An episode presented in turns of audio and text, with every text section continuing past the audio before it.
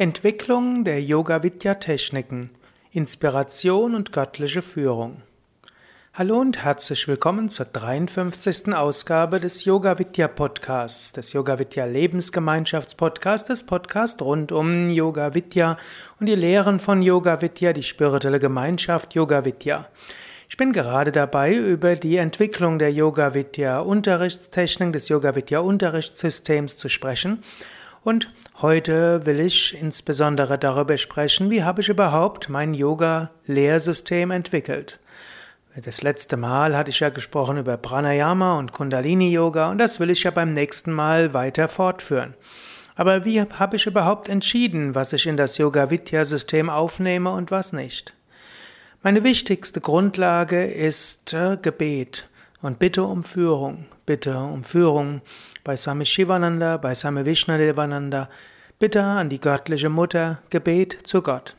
Wann immer ich unterrichte, will ich, mache ich mich immer ganz offen. Ich bitte um Führung und bitte darum, ein Instrument sein zu können. Am Anfang eines Unterrichtes, einer Yogasitzung, Pranayama oder Vortrage, verbinde ich mich mit den Teilnehmern innerlich.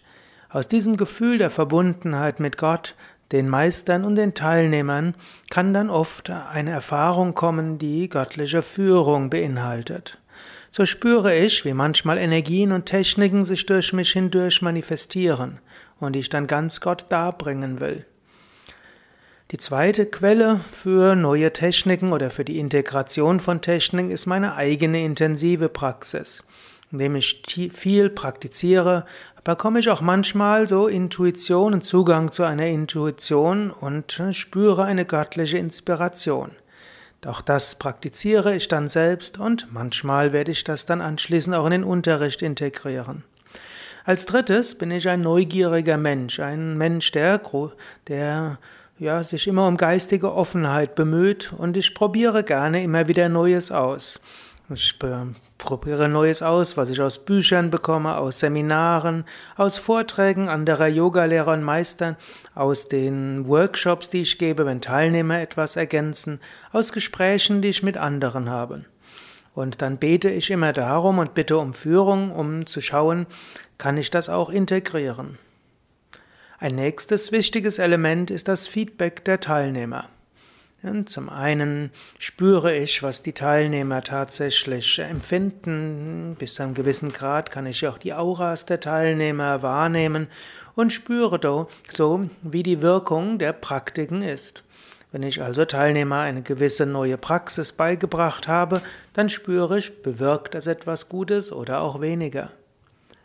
Und natürlich, ich bin jemand, der gerne auch um Feedback bittet. Und so frage ich auch öfters mal die Teilnehmer, welche der Praktiken, die sie praktizieren, besonders tief wirken, intensiv wirken, wo sie hilfreich sind, wo Teilnehmer eine besondere Erfahrung machen. Eine nächste Quelle sind auch wissenschaftliche Studien. Anatomie, Physiologie, Medizin und Psychologie.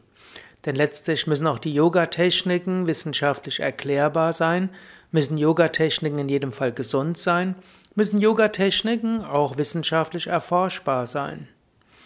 Und so kann auch das Yoga-Vidya-Übungssystem, der Yoga-Vidya-Stil profitieren von Erkenntnissen aus Sportmedizin, Physiologie, Medizin und Psychologie. Und so bin ich immer wieder interessiert an wissenschaftlichen Studien und bemühe mich auch dort auf dem Laufenden zu halten. Wissenschaftliche Studien für Medizin, Sportmedizin, sportliche Trainingslehre und natürlich auch die umfangreiche Studienlage zu der Wirkung von Yoga-Übungen versuche ich immer wieder zu aktualisieren. Nicht umsonst haben wir bei Yoga Vidya die umfangreichsten Dokumentationen zu wissenschaftlichen Studien zu Yoga, Meditation und Ayurveda. Wenn du daran interessiert bist, dann geh einfach auf unsere Internetseite www.yoga-vidya.de. Dort findest du ein Suchfeld, dort kannst du eingeben wissenschaftliche Studien. Und so erfährst du, bekommst du einen großen Überblick über die aktuelle Lage der Studien ins Yoga. Ja, das Wichtigste ist aber auch, ich empfinde oder ich bin der Überzeugung, dass hinter dem Unterrichten von Yoga göttlicher Segen steht. Und ich will mich immer wieder öffnen für göttliche Führung. Und natürlich, ich weiß auch, die göttliche Führung wirkt durch so viele Menschen. Und das gehört ja auch zum Yoga-Vidya-Stil, dass nicht nur ich selbst mich göttlicher Führung öffne, sondern dass jeder das macht. Zu Beginn jeder Yogastunde wird ein Mantra wiederholt, gibt es vielleicht sogar einen Moment der Stille, wo Menschen sich ganz öffnen können.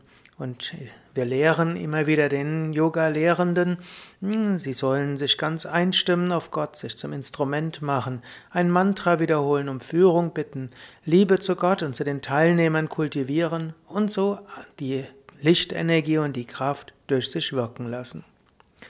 Ja, wenn du mehr wissen willst über Yoga Vidya, dann geh auf www.yoga-vidya.de. Wenn du mehr wissen willst über den Yoga Vidya Stil, dann suche einfach im Internet nach Yoga Vidya Stil. Und wenn du überlegst, mal Teil einer der Yoga Vidya Lebensgemeinschaft zu werden oder vielleicht auch schon Teil bist und etwas mehr darüber erfahren willst, dann schaue wieder auf unsere Internetseite www.yoga-vidya.de, gib dort ins Suchfeld ein Lebensgemeinschaft und so findest du viele Informationen über die Yoga Vidya Lebensgemeinschaft. Mehr über Pranayama und Kundalini Yoga erfährst du natürlich auch, wenn du nachschaust unter Pranayama und Kundalini Yoga auf unserer Internetseite.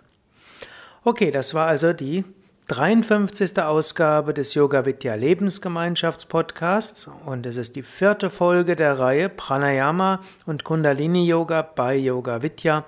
Man könnte auch sagen, eine kleine Unterbrechung zum Thema Entwicklung von Pranayama und Kundalini Yoga bei Yoga Vidya. Beim nächsten Mal geht es dann weiter mit Pranayama bei Yoga Vidya, die Kundalini Yoga Weiterentwicklungen, die insbesondere seit 1992 entstanden sind.